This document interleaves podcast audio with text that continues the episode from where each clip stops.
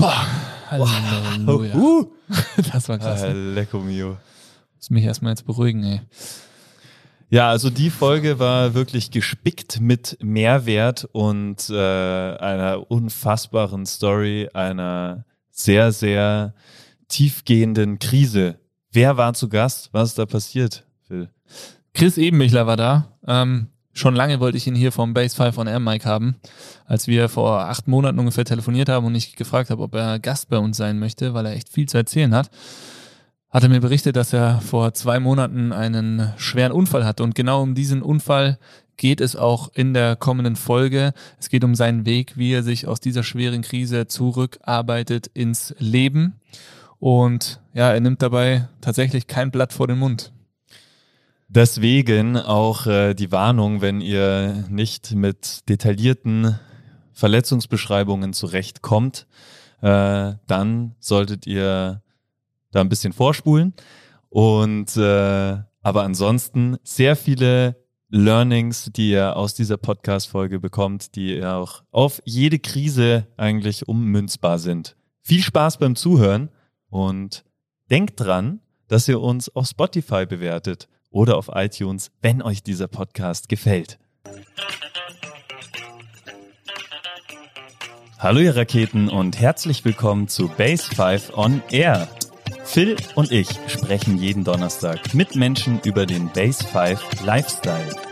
Wir möchten die Hintergründe der Person kennenlernen und wissen, welche unserer fünf Säulen Movement, Nutrition, Community, Mindset und Sports sie in ihren Alltag einbauen. Auch diese Folge wird wieder reich an Tipps, Genussmomenten und tollen Stories, denn heute zu Gast ist ein Mann, der schon viele Gipfel erklommen hat, sich aber neuerdings durch ein Tal der Krisen geschleppt hat. Herzlich willkommen, schön, dass du da bist, Chris. David, Phil, hallo. Danke für die Einladung. Chris, schön, dass du da bist. Ich freue mich äh, wie ein Schnitzel auf die heutige Folge. Ich habe schon jetzt äh, bei dieser Anmoderation äh, eine leichte Gänsehaut. Ich glaube, die wird mich auch nicht verlassen die nächsten äh, zwei, drei, vier Stunden, je nachdem, wie lange wir brauchen. Chris, wie schaut's aus? Wie voll ist deine Energierakete jetzt in diesem Moment? Äh, um ehrlich zu sein, wenn ich euren Podcast höre, überspringe ich immer den Teil mit der Energierakete. ich scroll vor. ähm, meine Energierakete. Vor meine Kinder ständig elf. Jetzt aktuell, selbst wenn ich mir irgendwelche Energiespender direkt reinpfeife, komme ich nur selten über sieben. Aber grundsätzlich macht das nichts, weil meine sieben ist deine zehn. Alter, der serviert Oha. hier gleich. Okay, dann David, wo bist ähm, du heute? Ich bin bei meiner ganz persönlichen acht. Deiner ganz persönlichen. Du, Phil? Boah, ich freue mich. Ich bin bei einer 9 heute. Also vielleicht oh. ist das bei dir eine 5 oder so. ich bin bei einer 9 auf jeden Fall. Ich freue mich sehr auf das, was kommt. Ähm, hast du dir heute schon einen Energiespender gegönnt, Chris? Ähm, ja, bei mir läuft es aktuell relativ, relativ konstant immer ab äh, und ich stehe auf 5.30 Uhr ungefähr und setze mich dann aufs Rad eine halbe Stunde. Und dann kommt's. Dann mache ich seit einigen Monaten äh, Yoga mit zwei Frauen. Also meine Frau und die Medi Morrison auf YouTube. Ah.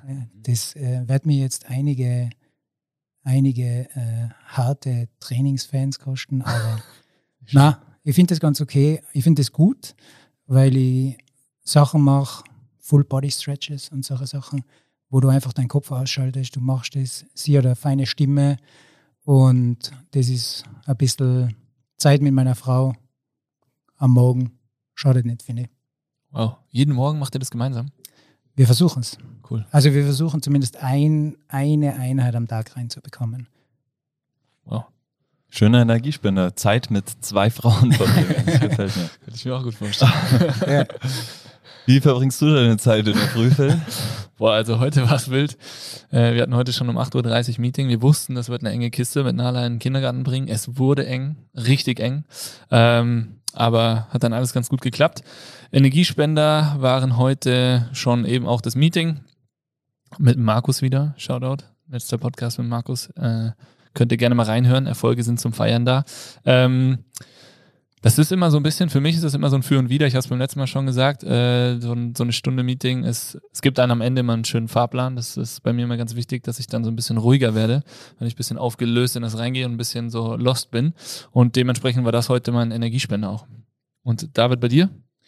Äh, ich habe heute früh, ich habe auch gestartet äh, mit einer neuen Sache, nämlich mir jeden Morgen eine Ausbildung reinzuziehen, wenn es nur fünf Minuten sind. Fünf Minuten Action Time setze ich mir in der Früh.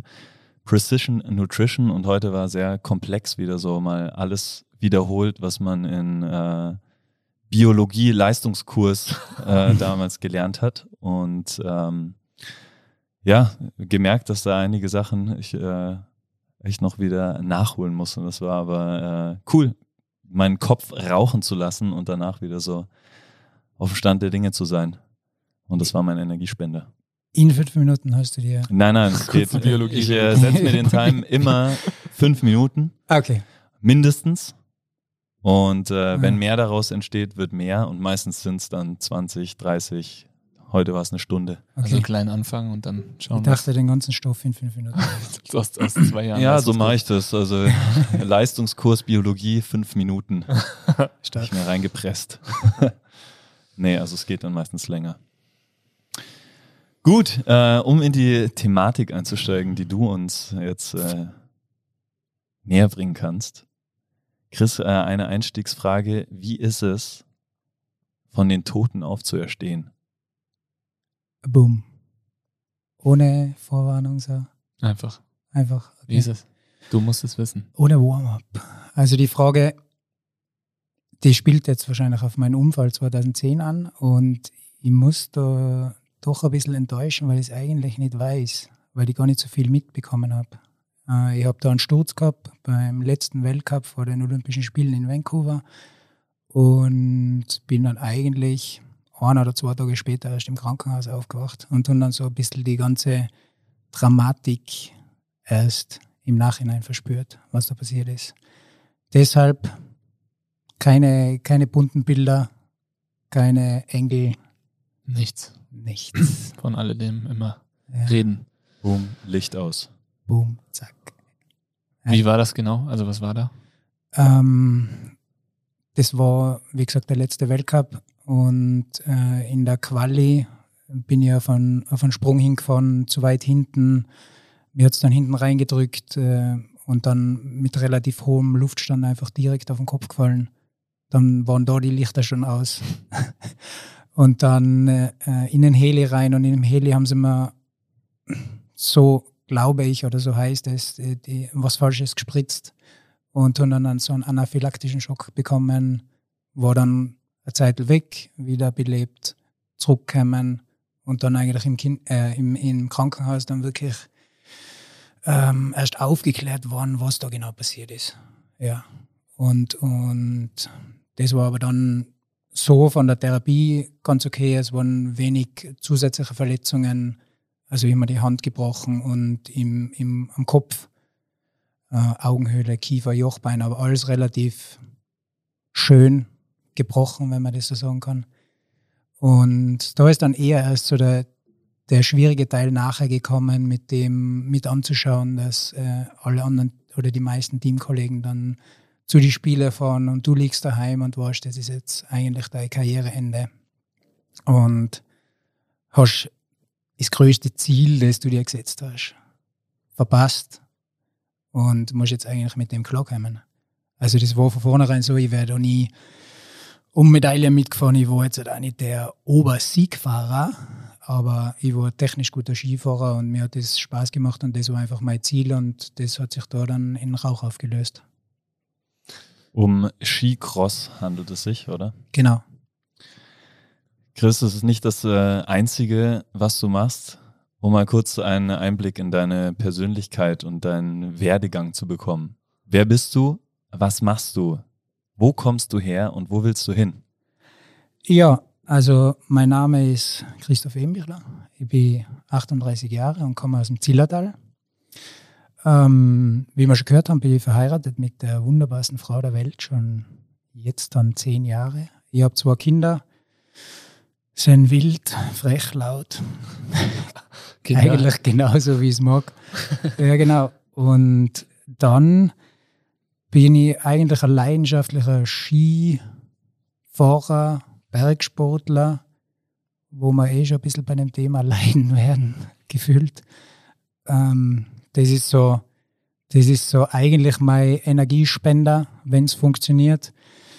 Bin, ich würde es immer machen, wenn ich könnte, aber leider geht sich das nicht aus. Jetzt muss ich arbeiten auch und arbeite im, als Sportwissenschaftler und Trainer im Olympiazentrum Innsbruck, da in Tirol bei uns.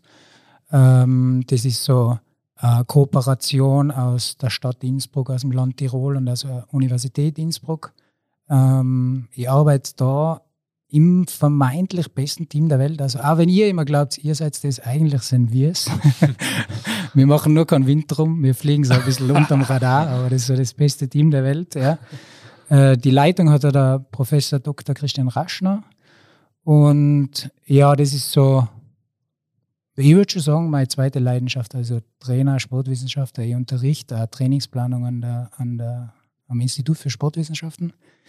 Ja, und das hat eben vor zehn Jahren begonnen und da habe ich noch gewisse Sachen äh, parallel gestartet. Da ist der Rise and Fall in Meierhofen, das ist ein Winteropening, das ich zusammen mit den Meierhofener Bergbahnen und mit dem Tourismusverband mache. Und da bin ich so quasi der OK-Vorläufer. Ich versuche da irgendwie so die unterschiedlichen Interessen zwischen dem, was will der Tourismusbahn, die Bergbahn, was ist gut für die Sportler, was will jetzt mein Team, das mit mir das macht und das irgendwie so ein bisschen zu verknüpfen. Und ja, dann bin ich eigentlich noch so fast über 15 Jahren ähm, bei einem großen Partner von mir mit der Firma Autofox, wo wir so Bergprojekte machen. Das ist eigentlich ganz interessant, weil man bekommt einfach ein bisschen einen anderen Einblick in die ganze Geschichte und sie geben da viel Freiraum. Ich habe schon die Möglichkeit gehabt, an äh, Bekleidungslinie mitzugestalten. Und ja, das versuche ich so quasi mehrere Bälle gleichzeitig in der Luft zu halten. Viele Bälle gleichzeitig auf jeden Fall. Ich glaub, Sagenhafter Jongleur. ja, genau. Ich glaube, das ist auch was, ich meine, wir kennen dich ja, also ich kenne dich durch die Uni, der David kennt dich durch die Uni, äh, ein Großteil von unserem Team kennt dich äh, durch die Uni, du, die anderen vielleicht auch, die einen als schlafend in deiner Vorlesung. Shoutout hier an Sven Hansen. äh, ich habe naja. so ein bisschen seine, seine Nervosität gesehen, als du auf den Vortrag kommen wir gleich noch zu sprechen, als du hier vor zwei Wochen reingekommen bist und der Sven vorne in der ersten Reihe saß, habe ich schon gemerkt, er schaut auf jeden Fall, dass er diesmal wach bleibt. Na, aber das ist immer, von Sven ist immer gut der Input kommen, also das muss man da sagen, also auf alle Fälle stark. Deswegen. Nur zwischendurch manchmal kurz. Kurz eingenickt. Aber das, das ist dann auch vielleicht an meiner Art des Vortrags gelegen. ich glaube, für, für jeden, der an der Uni Innsbruck ist, wir hatten jetzt mittlerweile auch schon den einen oder anderen hier als Gast, Steve Gesselbauer zum Beispiel. Äh, wir kennen dich alle darüber. Anna äh, Lang. Anna Lang, genau. Immer jemand, zu dem man als Student aufschaut und aufschauen sollte in verschiedensten Bereichen, weil du eben so viele Rollen jonglierst, weil du den Job, den du machst, äh, mit einer mega Leidenschaft rübergebracht hast und weil es, äh, muss ich auch ganz ehrlich sagen, die einzige Vorlesung war, wo ich wirklich hingegangen bin und habe von der ersten Sekunde an gemerkt, da brennt jemand dafür und der kann auch wirklich aus der aus dem Real Life sehr sehr viel erzählen. Mein Eindruck jetzt. Und ähm, deswegen äh, ist es wunderschön, dich hier heute sitzen zu, zu haben. Es freut mich sehr, dass wir uns äh, ja immer wieder austauschen, seitdem wir die Base auch haben, immer mal wieder und jetzt äh, dieses spannende Thema, dass du deine Erfahrungen so mit uns teilst. Ähm, deswegen würde ich sagen, kommen wir auch auf den 21.03.2021 zu sprechen. Vielleicht magst du uns in deinen Worten mal schildern, was an diesem Tag passiert ist. Ah, ja, das ist quasi der, der zweite große Sturz in meinem Leben gewesen. Das war heuer im Frühjahr und ich war eigentlich auf einer ganz gemütlichen äh, Sonntagsskitour, nichts Spektakuläres, ähm, äh, mit eigentlich, eigentlich meinem besten Skibuddy unterwegs gewesen. wir sind langsam aufgestiegen, das war im Stubaital und äh, runtergefahren dann und ich habe einfach einen groben Fahrfehler gemacht, war ein bisschen zu weit links und bin dann mit Vollkaracho in einen Baum rein. Also ist der Wächter weggebrochen und ich habe eigentlich nicht mehr gegenlenken können und bin in den Baum rein. Äh, habe dann sofort gespürt, was passiert ist. Ähm, bin dann noch so äh, eine leichte Fellstufe nach unten gerutscht und dann relativ schnell zum Liegen gekommen. Und dann war erst einmal, ja, das, der Schockmoment, dann der Schmerz durch den Körper, dann die Luft wegbleiben, dann einfach das, das Gefühl, dass man jetzt massiv Scheiße gebaut hat. Und äh, dann ist aber relativ schnell, würde ich sagen, ähm, ja, die, die Energie zurückgekommen und äh, haben dann versucht, äh, Hilfe zu alarmieren. Also äh, mein Freund, der mit gewesen ist, hat natürlich sofort einen Notruf abgesetzt und ich habe dann aber auch zeitgleich angefangen äh, zu telefonieren und, und ein paar Sachen in die Wege zu leiten, das, was halt noch gegangen ist da in der Situation. Also während du da saßt, hast du schon telefoniert? Äh, ja, also ja das Problem, ich habe es ja eh gehört bei der Aufnahme, das war, ich, ich habe das alles ein bisschen mitdokumentiert, weil ich eine GoPro am Kopf gehabt habe und jetzt hört man so die, die, die Tonspur, hört man mehr oder weniger mit. Und äh, eine Woche vorher oder zwei Wochen vor meinem Unfall hat sich äh, Athletin von mir einen Unterschenkel gebrochen. Und ich habe dann schon gewusst, was, dass jede Sekunde mehr oder weniger zählt. Und bei mir war das offensichtlich auch, dass ich einen offenen Unterschenkelbruch habe. Das Bein ist relativ weit weggestanden. Es ist viel Blut rausgekommen und, und das war eigentlich äh, klar, dass das das Mindeste ist, was passiert ist. Und dann habe ich eben gewusst, dass ich in, auf schnellstem Weg in Innsbruck auf die Klinik muss, da dann, weil sie da halt also das Gewebe und solche Verletzungen anbelangt, einfach diesen, die dir helfen können. Und äh, habe dann eben versucht zu telefonieren und auch äh, äh, versucht, dass mir jemand Ärzte vermittelt, die am Sonntag um elf äh, in der Klinik sind und das machen können. Und das war so das Erste. Und dann ist, bin ich eigentlich in ein gutes Loch gefallen, weil es hat lange gedauert, bis der Heli gekommen ist. Es war schlechtes Wetter und, und, die haben uns zuerst nicht gefunden. Dann sind sie rübergeflogen, dann haben sie gesehen, sie können nicht landen. Dann haben sie das Tau geholt, dann sind sie wieder gekommen mit dem Tau. Und bis ich dann da dran gehängt bin, ist schon einiges vergangen. Ja. Wie viel Zeit ist da? Kannst du das sagen? Weißt du das noch? Ich glaube, vom Unfall, bis ich dann in Neustift am Talboden war, war das eine knappe Stunde. Ja. In der Zeit hattest du die ganze Zeit Sicht auf deinen offenen Bruch oder hast du den verdeckt? Oder Na, habt ihr den äh, selbstständig gerade gerichtet? Wie ist das da abgelaufen? Also, wie ich zum Liegen gekommen bin, dann habe ich so reflexartig das Bein wieder gerade hingedreht. Äh, das war so der erste Knackmoment im wahrsten Sinne des Wortes, äh, Knackmoment. Und dann habe ich natürlich den, immer, immer den Blick gehabt, ich habe dann rechts und links so Schnee hingepappt, damit er nicht immer hin und her fällt. Und äh, bin dann eben relativ, ansonsten relativ gemütlich gelegen, weil mein Airbag hinten aufgegangen ist. Und das war eigentlich ganz okay, aber der, dann hat einfach der Schmerz eingesetzt und, und der ist hinten über die hintere Kette ins Gesäß und über den Rücken rauf bis ins Hirn und der kommt dann so in Wellen. Man kann dann relativ klar denken zwischendrin und dann wirft man dann aber auch immer wieder seine Nerven weg. Ja, und, und versucht halt trotzdem halbwegs bei Bewusstsein zu bleiben. Und dein Kollege, der dabei war, hat dich dementsprechend die Stunde oder halt so lange, bis der Heli dann kam, betreut und gut zugeredet, oder? Ist ja schon auch wichtig, dass man da bleibt.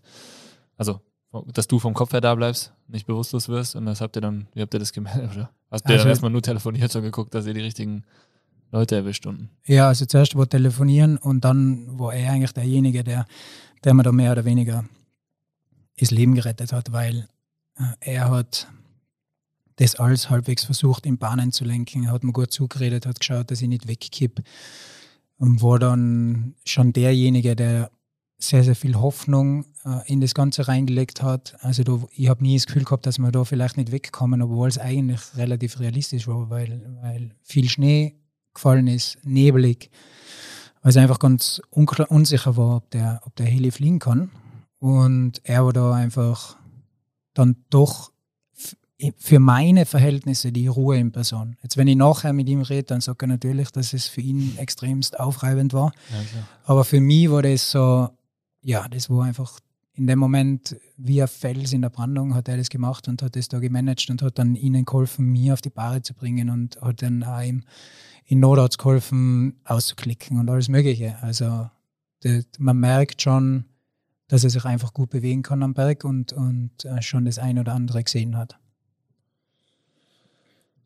Wow, dann äh, ging es direkt ins Krankenhaus und dann äh, wurde das ganze Ausmaß der Verletzung wahrscheinlich relativ schnell mal bewusst, dir auch bewusst oder haben die dich dann erstmal richtig weggeschossen? Und ähm, ja, also sie schießen mich dann gleich quasi äh, am, noch vor Ort ein bisschen weg und ja, das, ja, ich glaube, das brauchst du einfach in, der, in dem Moment.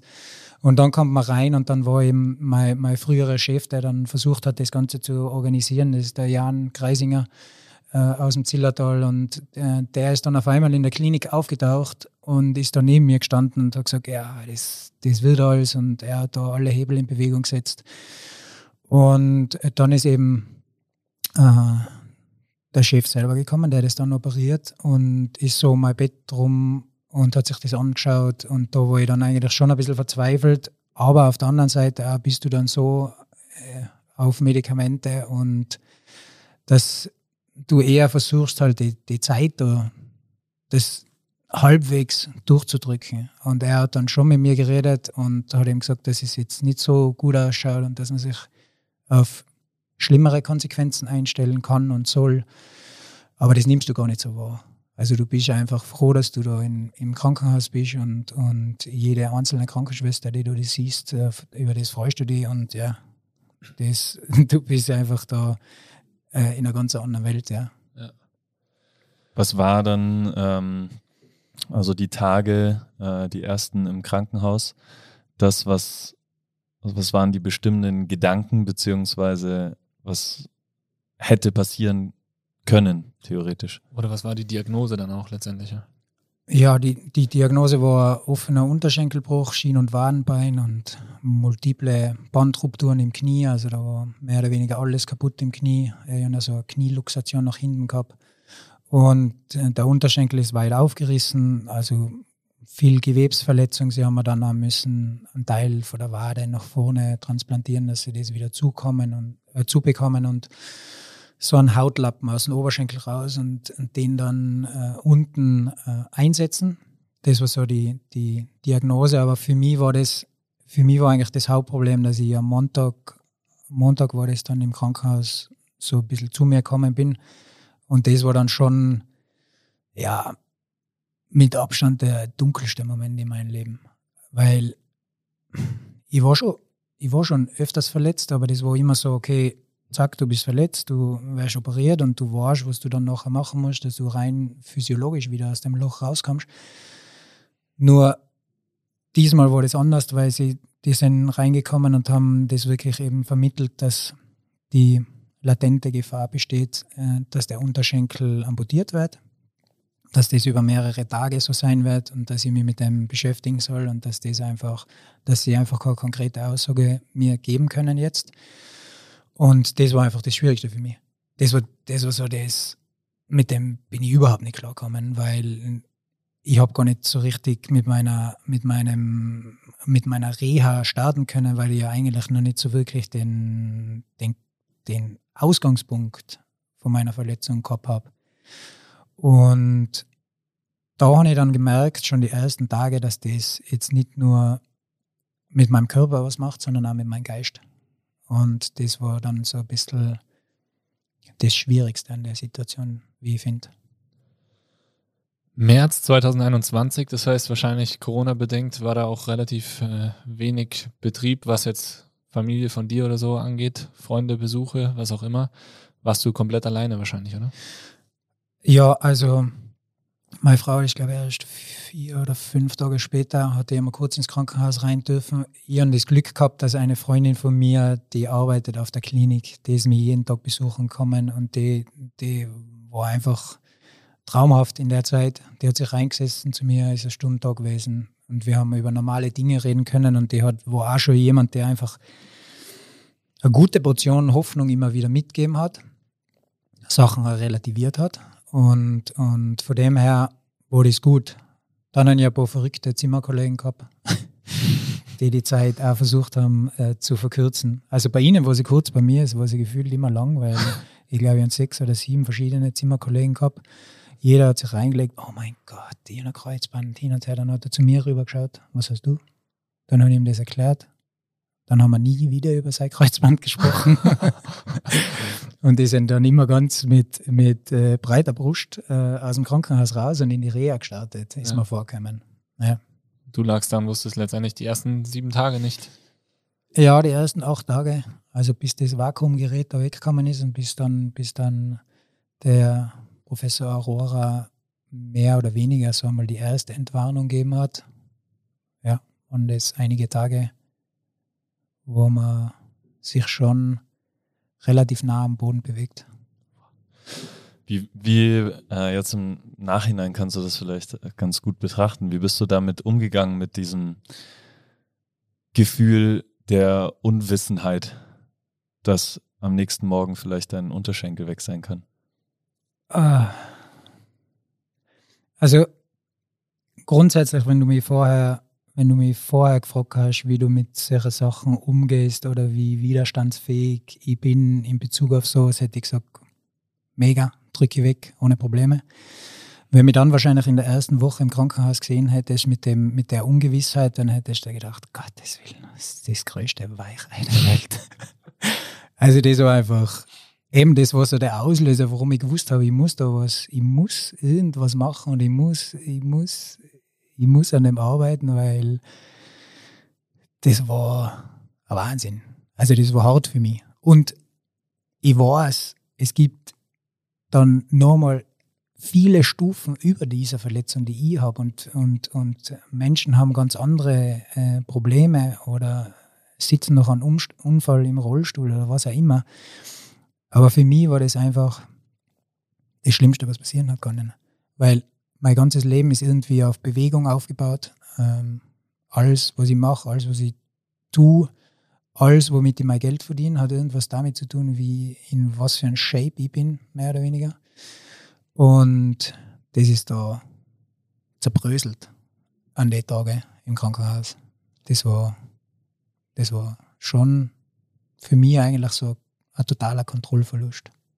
Kannst du vielleicht so ein, also hast du da so gedanklich oder vielleicht sogar auch real Selbstgespräche geführt? Ja. So. Durchgehend. Was, was, wie hört sich so ein Gespräch an? Ja, das startet einfach so ein massives Gedankenkarussell in deinem Hirn, das, das einfach alles aufreißt, das, das sagt, okay, wie hast du das deinem Körper antun können, wie hast du das deiner Familie antun können, warum bist du bei so einer Lappalie ähm, quasi äh, auf den Boden gekracht und das hört einfach nicht auf. Und dann kommen noch unendlich viele Ratschläge dazu, die du bekommst, äh, die du versuchst einmal irgendwie einzusortieren. Und dann ist ganz oft äh, viel Widersprüchliches dabei, weil du denkst auf der einen Seite, wie konntest du das deiner Familie antun und auf der anderen Seite denkst du, ohne das Bein, was mache ich dann noch, wo, wo, will ich leben, was, was will ich da machen? Und das irgendwie einzuordnen, das war eigentlich für mich das, das Schwierigste, weil ich einfach keinen Punkt gefunden habe, wo ich quasi mit meiner Reha ansetzen habe können. Hast du dann was gestartet in diesem Zustand? Ja. Oder warst du in diesem Gedankenkarussell gefangen? Wie hast du da rausgefunden? Na, also ich habe ich hab dann einmal zu der Krankenschwester gesagt, dass ich gern mit der Psychologin sprechen würde. Das war so am dritten, vierten Tag.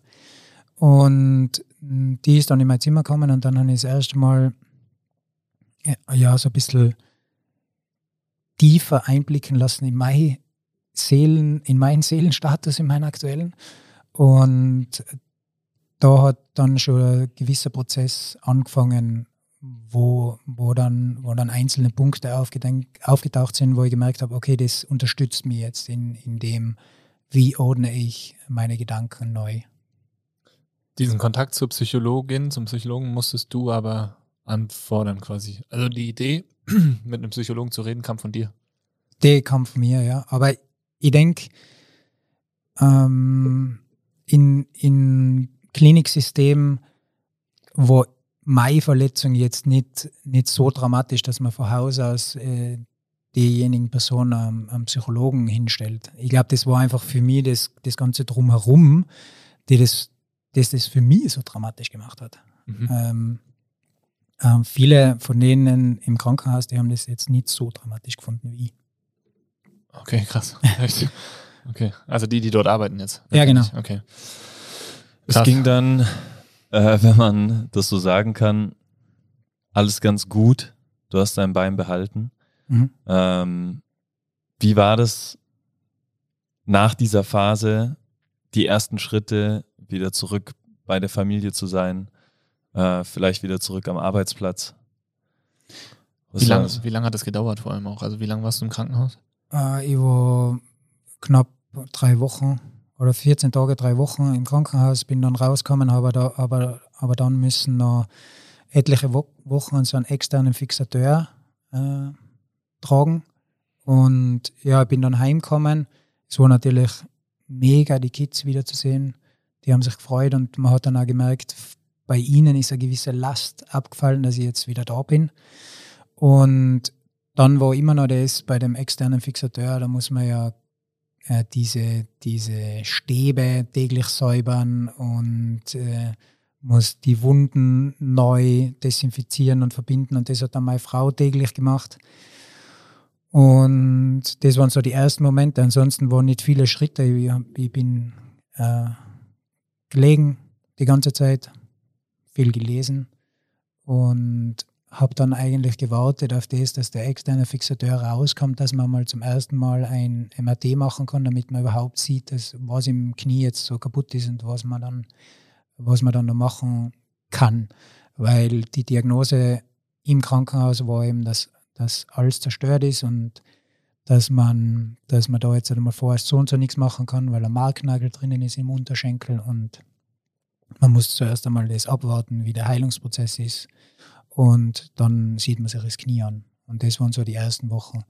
Arbeiten, wo ich dann äh, drei Monate später so Teilzeit, Wiedereingliederungsteilzeit und dann wieder voll später dann. Kein Wunder, dass das klappt mit dem besten Team neben Ken uns.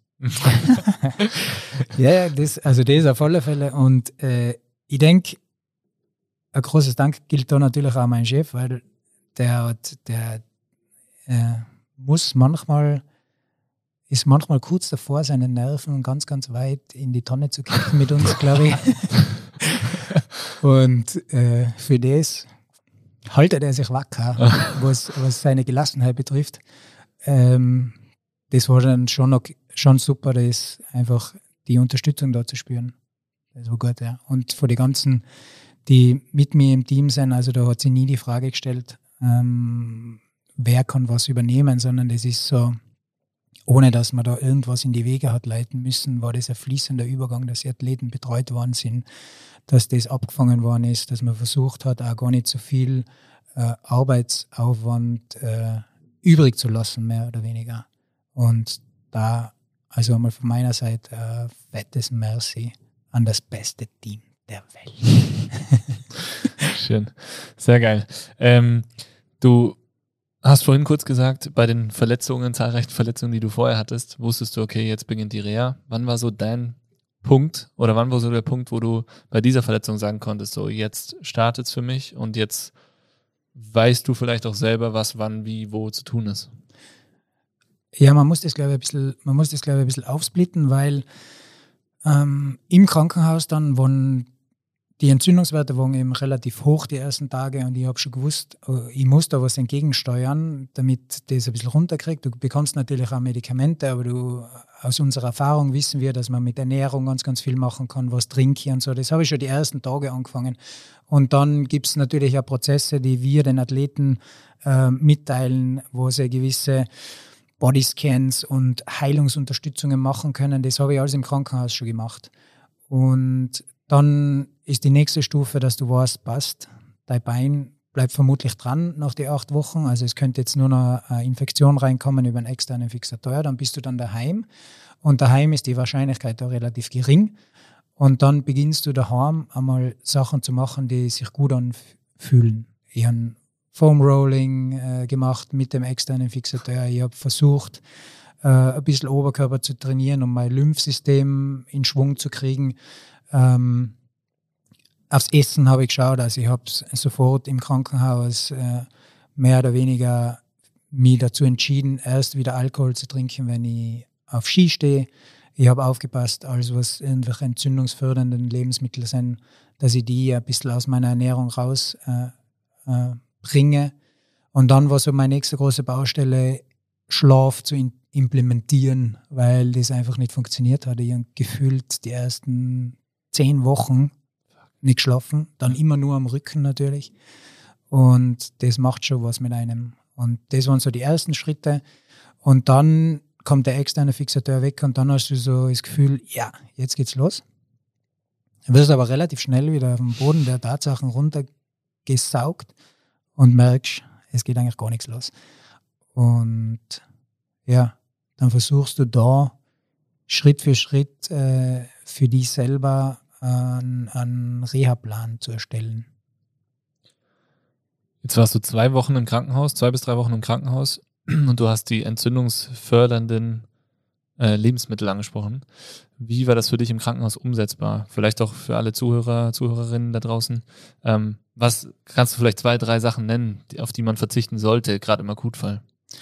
Also im, in meinem Fall war es ganz klar, dass die Lebensmittel, auf die ich auch sonst relativ schlecht anspringe, da jetzt sofort weglasse. Also ich habe äh, geschaut, dass ich raffinierten Zucker, Milchprodukte, ähm, alles, also wo übermäßig viel Gluten drinnen ist, dass ich das einfach aus der Ernährung rausstreiche. Ich habe dann eigentlich, gefunden, eigentlich sofort begonnen, äh, Proteine zu supplementieren, Bromelain, all solche Sachen, die einfach den, den ganzen Prozess ein bisschen unterstützen. Trinken, trinken, trinken war das, das oberste Gebot. Also Tee, Wasser, alles Mögliche, was, was man halt reinkriegt, um einfach dem, dem Organismus die, die Chance zu geben, das, die, die Stoffe besser zu verarbeiten. Und das war eben das, was ich im Krankenhaus versucht habe. Es war natürlich dann in den ersten Tagen, war ich jetzt nicht, war jetzt nicht so happy mit dem Menü, das ich bekommen habe, ohne da jemanden äh, äh, näher treten zu wollen. Und deshalb habe ich mal die ersten zwei Tage oder ersten drei Tage, glaube ich, komplett gefastet und äh, gar nichts gegessen. Und dann irgendwann hat mir dann meine Frau was zum Essen gebracht und dann habe ich da wieder langsam gestartet und, und ja, ich glaube schon, dass das gerade jetzt in der ersten Phase viel unterstützt hat. Glaubst du, dass äh, solche Dinge auch deinen Unterschenkel mitgerettet haben? Also ich glaube schon, wenn man das jetzt äh, rein wissenschaftlich wahrscheinlich aufarbeiten würde, dann wäre es ein anderer Diskussionspunkt, aber für mich schon, ja. Ja, krass.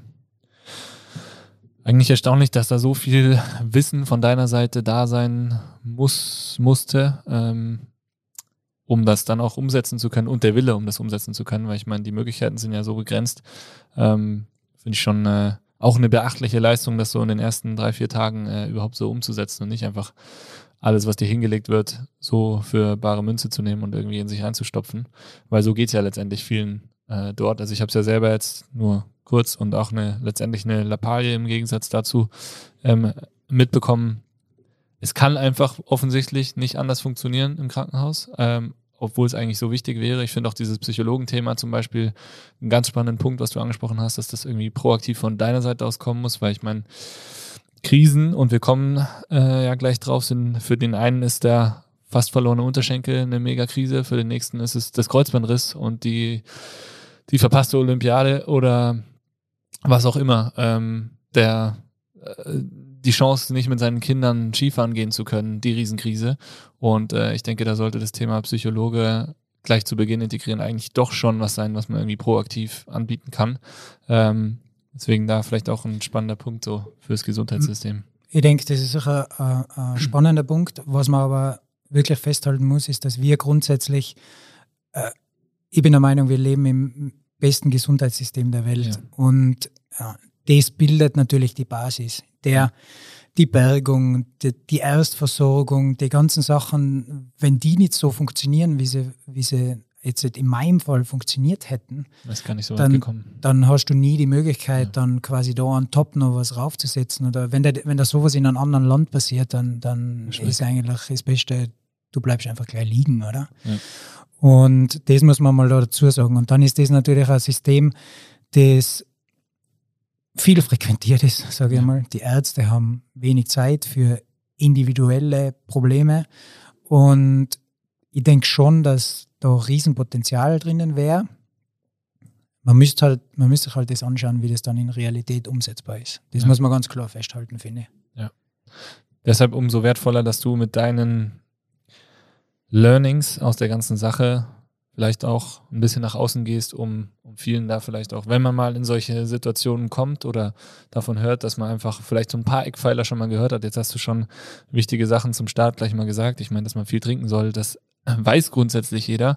Aber wenn du im Krankenhaus liegst und kannst nur auf dem Rücken liegen und hast überhaupt gar keinen Bock, in diesen Becher reinzupinkeln, ähm, dann war es für mich auch schwer zu sagen, jetzt presse ich mir noch einen Liter rein, dann muss ich schon wieder in diesen Scheißbecher rein.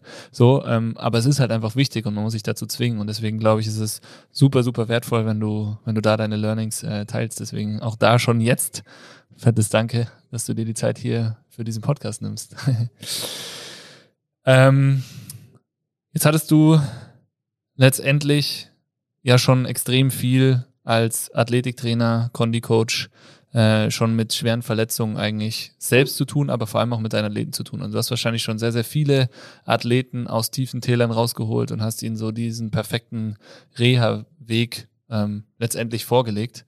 Ähm, vielleicht hast du da das ein oder andere Beispiel aus der Vergangenheit äh, vor deinem Unfall, was du vielleicht sagen kannst und, und wie sich das so verändert hat oder ob du äh, jetzt anders mit Verletzungen von deinen Sportlern umgehen kannst, wirst.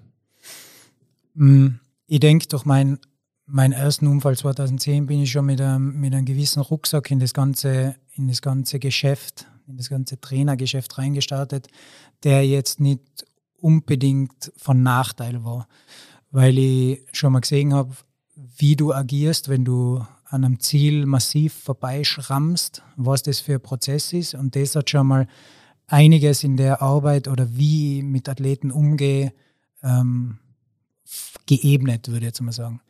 Und für mich ist einfach so bei Verletzungen das A und O, und das habe ich ja jetzt bei meiner Verletzung gesehen, dass du, und ich glaube, im Vergleich zu Ärzten können wir das als Trainer ruhig machen, mit einer guten Portion Hoffnung in den äh, Reha-Prozess reinstartest. Also Hoffnung, aber ein gesunder Realismus muss dabei sein. Also ich darf nicht irgendwie das Blaue vom Himmel runter erzählen, aber ich muss den Athletinnen und Athleten einfach das Gefühl geben, dass wenn wir das gemeinsam anpacken, dass wir das schaffen können. Und das ist, das ist so für mich der, der Start und dann ihnen in erster Linie einen Weg, einen Prozess, wie wir schon gehört haben, einen Verlauf skizzieren, wie das, ähm, wie das jetzt äh, vonstatten geht, wo wir uns hinbewegen wollen, was unsere Zwischenziele sind, was dann unterm Strich im besten Fall rauskommen könnte und was unterm Strich im schlechtesten Fall rauskommen könnte. Also die, die Ehrlichkeit und das, das Vertrauen, eine normale Kommunikation aufrechtzuerhalten, das ist ganz, ganz wichtig. Und da sind wir bei mir bei einem Thema, das ich, das ich einfach versuche, jeden Tag so gut es geht umzusetzen, das ist das, dass ich miteinander rede und einfach versuche, ein bisschen zu erfühlen, wie geht es meinem Gegenüber und, und äh, was macht er und was tut ihm gut und äh, äh, wo können wir jetzt weiterarbeiten und dann aber auch mal ehrlich zu sagen, ähm, so funktioniert es nicht, wenn ich, wenn ich die Schnauze voll habe. Und das erwarte ich auch von meinem Gegenüber. Einfach ehrliche Kommunikation, damit wir auf einer Basis starten können, von der wir uns dann nach oben arbeiten. Und ja, es gibt Beispiele, Wallner Nadine zum Beispiel hat sich äh, eine ähnliche Verletzung zugezogen, äh, wie das bei mir der Fall war. Und bei der war dann die Bergung und der, und der erste, der Abtransport und, und die Überstellung nach Österreich ganz andere, weil sie hat das in Alaska drüben erlebt. Und da habe ich dann eigentlich einmal gemerkt, okay, in was für ein Loch jemand fallen kann und jetzt zeitgleich gesehen, wie weit er dann wieder aufsteigt eigentlich und was alles möglich ist. Und ich habe die einfach vom ersten Tag weg gesehen, wo wir draußen bei uns trainiert haben und, und wo einfach jeder einzelne Schritt ein Kampf war und jeder Tag mit Schmerzen begonnen hat, jeder Tag mit Schmerzen geendet und sehe, wo das hingeführt hat. Und das ist einfach das, was, was ich mir dann auch für mich mitgenommen habe. Niemand sagt mir, wohin es geht sondern ich bin immer derjenige, der dann sagt, okay, danke für die Meinung, interessiert mich ein Scheißdreck. Und ich mache so. Und das ist schon, das klingt manchmal hart, aber das wünsche ich mir auch von meinem Gegenüber. Und das muss ich auch sagen, in, äh, in der Klinik wird man dann oft mit, mit Aussagen konfrontiert, die äh, anderen schon zweifeln lassen und an denen hat man zu knappern. Aber ich finde, gerade das ist dann zur richtigen Zeit was wie so ein kleiner Tritt in den Arsch. Mhm. Und das hat mir eigentlich gefallen, weil ich quasi die gleiche Art der Kommunikation pflege. Und das finde ich da schon mal super. Dann natürlich einfach versuchen, ähm, ein bisschen mehr Empathie in das ganze System reinzubringen ist schon von Nutzen. Und bei meinen Athleten, da ist mir aufgefallen, in dem Moment, wenn die sich verletzen und du ihnen sagen kannst, ja, ich war schon mal in der Situation und ich bin da rausgekommen, dann fällt denen so ein bisschen ein Stein vom Herzen. So, okay, der hat das auch geschafft. Also kann ich es auch schaffen. Und das ist dann so der, das ist quasi so der fließende Übergang zu dem ersten Punkt, mit dem ich mich dann in der Klinik und äh, über den weiteren Verlauf hinaus beschäftigt habe, das Thema akzeptieren, annehmen und einfach da ja halt einmal zu sagen, okay, ihr reißt den Rückspiegel runter, wirfen beim Fenster raus und jetzt schauen wir mal, wo uns die Reise hinführt.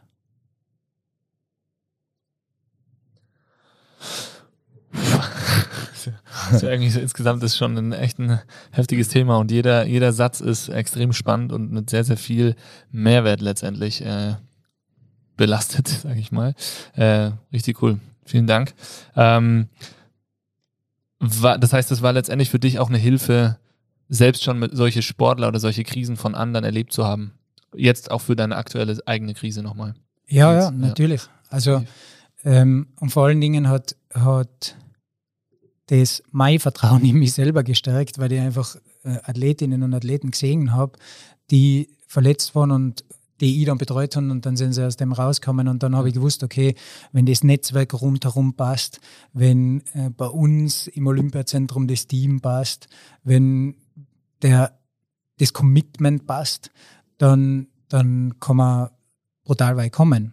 Und für mich, also aktuell betreue ich 16 Athletinnen und Athleten draußen im Olympiazentrum und ich bin quasi der 17. Beste von ihnen. Aber ich habe natürlich auch die Möglichkeit, jetzt äh, ganz in der Früh oder in der Mittagspause oder manchmal auch zwischendurch, wenn der Chef ein Auge zudrückt, äh, gewisse Geräte zu benutzen. Und, und dann ist das natürlich von Vorteil jetzt, wenn ich das vergleiche mit einem unter Anführungszeichen Otto Normalverbraucher, äh, habe ich dann natürlich schon eine ganz andere Ausgangslage. Was würdest du sagen, sind so die wichtigsten Eckpfeiler ähm, in dieser Phase des ersten A's, des Akzeptierens? ähm, die man um sich herum braucht und die man vielleicht auch selber beeinflussen kann und sollte? Ja, das ist jetzt natürlich ein, ähm, ähm, ein bisschen ein schwierigeres, eine schwierigere Thematik. Aber ich würde sagen, bei mir war das so, dass ähm, meine Frau, die hat einmal vor etlichen Jahren einen, einen Todesfall in der Familie verarbeiten müssen. Und sie war dann die erste, die mich mit, dem, mit der Phasen der Trauer von der Kübler-Ross in Kontakt gebracht hat. Und diese Phasen der Trauer, selbst wenn das jetzt meine Verletzung war und das natürlich in keinster Weise mit einem Todesfall vergleichbar sein soll oder ist, ähm, waren, bin ich auch in meiner, in, die erst, in den ersten Wochen so durch die Phasen durchgeschlittert, mehr oder weniger. Und am Ende ist dann eigentlich die Akzeptanz gestanden und bei der Akzeptanz habe ich dann gemerkt, oh, ich akzeptiere nichts. Und ich, ich habe zwar die Phasen da durchlaufen, aber jetzt bin ich da und ich akzeptiere das überhaupt nicht so, wie das jetzt ist. Und habe mich da extrem schwer getan äh, in der Situation. Und da war einfach einmal das, das an, zu lernen, eine neutrale Haltung einzunehmen, das so dann für mich so der, erste Pfeiler, würde ich jetzt mal sagen. Äh, zu lernen, nicht zu allen Dingen im Leben sein Senf dazugeben zu müssen, sondern einfach einmal das mit Abstand betrachten und ja, auch ein bisschen zu spüren, wie reagiert man emotional auf das. Und das ist sicher, das ist sicher ein Punkt, der, der jetzt immer noch sehr, sehr schwierig ist für mich und wo ich einfach tagtäglich das trainiere, äh, überspitzt gesagt. Und da gibt es natürlich ganz, ganz viele Tools. Jeder von uns kennt das mit Achtsamkeit und äh, dem ganzen Geplänkel, das da im Internet so umeinander schwirrt. Aber für mich war das einfach einmal wichtig zu lernen, wenn jemand in einen Raum kommt, ihm eine neutrale Haltung gegenüber einzunehmen. Nichts zu bewerten, weder sein Aussehen noch seine Kleidung noch irgendwas. Und das fabriziere ich jetzt so den ganzen Tag hindurch, so gut es geht. Und ich würde jetzt einmal sagen, in 40 Prozent der Fälle gelingt es mir. Die restlichen 60 Prozent sind so wie immer. Äh, aber ich wäre besser.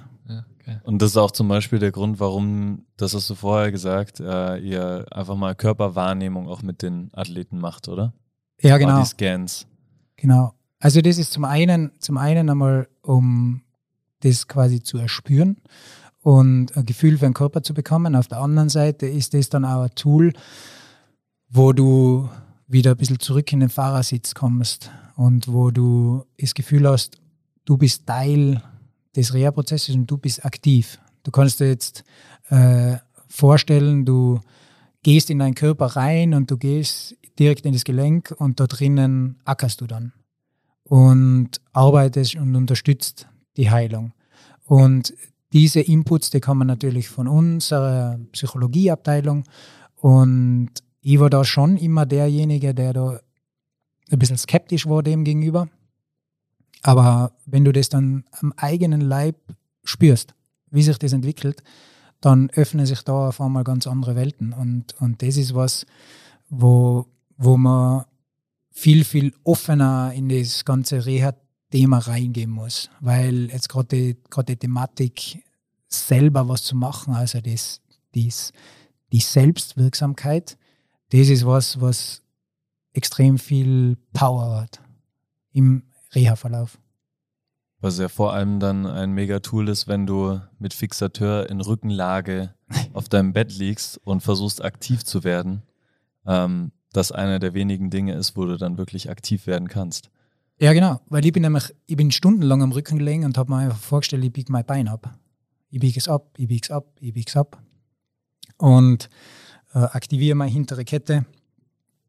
Und dann habe ich natürlich auch Tipps gekriegt von ähm, von äh, Freunden und Bekannten, die auch in der Branche tätig sind und die haben mich dann angerufen und haben gesagt, okay, du musst am Abend im Bett liegen und die Augen zumachen und dann musst du dir vorstellen, wie du durch den Wald joggst und einfach die Bahnung im Körper aufrechterhalten.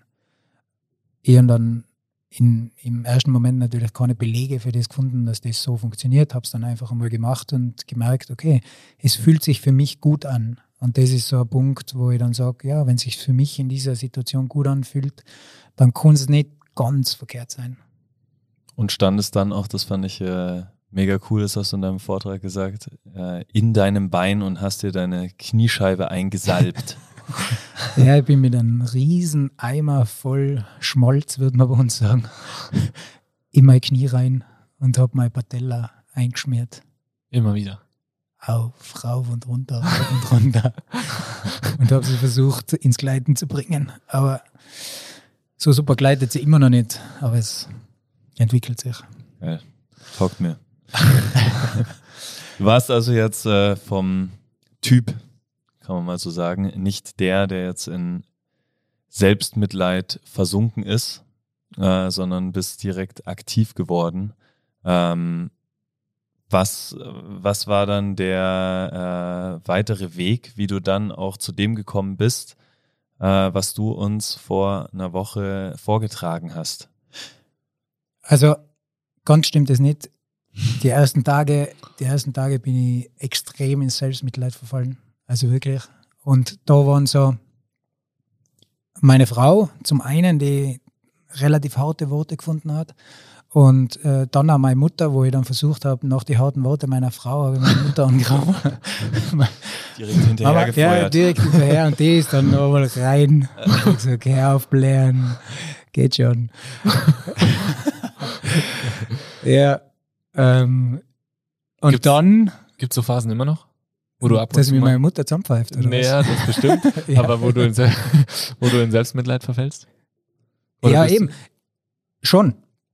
Weil ich denke, dass das, äh, das die Idee oder die Etappen, die ich für mich in meinem Kopf abgespeichert habe, die sind nicht so endgültig. Das heißt nicht, ich gehe die Etappen durch und dann bin ich am Gipfel und das war's dann, sondern wenn ich am Gipfel oben stehe, dann stehe, sehe ich ganz viele andere Gipfel. Da will ich auch rauf und dann starte ich vielleicht wieder mit der untersten Stufe. Also ähm, das kann man so nicht abhaken. Deswegen gibt es das immer wieder. Es gibt, es gibt Momente, da sehe ich dann ähm, Athletinnen und Athleten von mir, wie sie performen und dann denke ich mir, oh, bin ich richtig weit weg von dem. Oder wenn ich mit meinem, mit meinem Burm am Fußballplatz stehe und einfach nur ein paar Bälle hin und her spiele, dann denke ich mir, ach, Gottes Willen, ey, wie tief kann man dann eigentlich runterfallen? Und das gibt es immer. Also das denke ich, das ist eben so der, der Punkt, dass man das vielleicht gar nicht so komplett abschließen kann, sondern dass man wissen muss, dass man immer in der Lage ist, diese Etappen wiederzugehen und dann wieder einzelne Wegmarkierungen mehr oder weniger ähm, passiert, gut passiert oder schlecht passiert und dann vielleicht wieder zurückgeht oder wieder vorgeht. Und ähm, so ein Konzept ich einfach für mich im Kopf gebraucht. Es tut ja auch äh, manchmal auch sehr gut, so, also in, im Selbstmitleid zu versinken. Da frage ich mich erstens, warum das so ist, warum äh, Du fragst dir das oder ich, freust dich, wenn du ins Nein, ich frage mich selber gerade, warum äh, tut es gut, manchmal so in, in komplettem Selbstmitleid zu versinken. Und denke mir aber andererseits, äh, ist dir ja dann dadurch auch, wie du gesagt hast, bewusst geworden, okay, da, ich bin da gerade, aber da hinten ist der nächste Gipfel, der, der vor dir steht. Ja, ich denke einfach, dass, wenn du in Selbstmitleid verfällst, das ist so eine Art Entschuldigung und ein kleiner Buffer, der dir vielleicht auch wieder ein bisschen Zeit verschafft, um ein bisschen Energie zu sammeln und, und zu überlegen, was könnt ihr jetzt machen. Ich glaube, dramatisch wird es erst, wenn du äh, nicht mehr aufstehst, wenn du nicht aktiv wirst, wenn du nicht äh, das ganze Radl in Schwung bringst, würde ich sagen. Ja. Und das ist jetzt auch vielleicht ein Punkt. Wir reden jetzt echt von einer Krise, die wirklich durch einen herben Schlag ausgelöst wurde. Aber es gibt ja auch, für jeden ist ja eine Krise anders und für jeden ist das Maß, was es braucht, um in eine Krise reinzuschlittern. Für den einen ist es das Riesending, für den anderen ist es für, für dich oder für mich oder für einen David jetzt vielleicht eine Lappalie. Ähm, und trotzdem hängt derjenige so in der Krise drin. Und deswegen ist es ja extrem spannend auch von deinem Konzept zu hören, auch von diesen Punkten zu hören, wie du das für dich erarbeitet hast. Hast du jeden Punkt, den du selber oder jeden, jeden Schritt, den du selber gegangen bist, hast du den hinterfragt oder mit Studien versucht zu belegen? Oder war das für dich einfach dann irgendwann so, es funktioniert, ich mach's? Also, weil wir das immer wieder wiederholen mit Konzept, ich würde es jetzt gar nicht als Konzept bezeichnen, weil es einfach Konzept ist, was, was wirklich ähm, fix fertig finalisiert ist, in der Praxis etliche Male umgesetzt, wo evaluiert worden, wo man wirklich sagt, okay, das, das, ist, das ist das und das, da kann ich meinen Sanctus runtersetzen und das ist das. Ähm, in meinem Fall ist es mehr so ein persönlicher, ein persönlicher Weg durch die Krise, den ich versucht habe zu skizzieren. Von Anfang an habe ich mir extrem viele Notizen gemacht zu der Thematik. Und dann habe ich versucht, das auf einen, auf einen einfachen Nenner zu bringen. Und das ist, glaube ich, das, also ich muss mir da, ich muss da ganz klar sagen, ich habe nicht Psychologie studiert, äh, ich habe die, diese Fächer quasi nicht auf der Universität belegt, aber ich habe das im Leben schon ganz gut durchgemacht jetzt aktuell.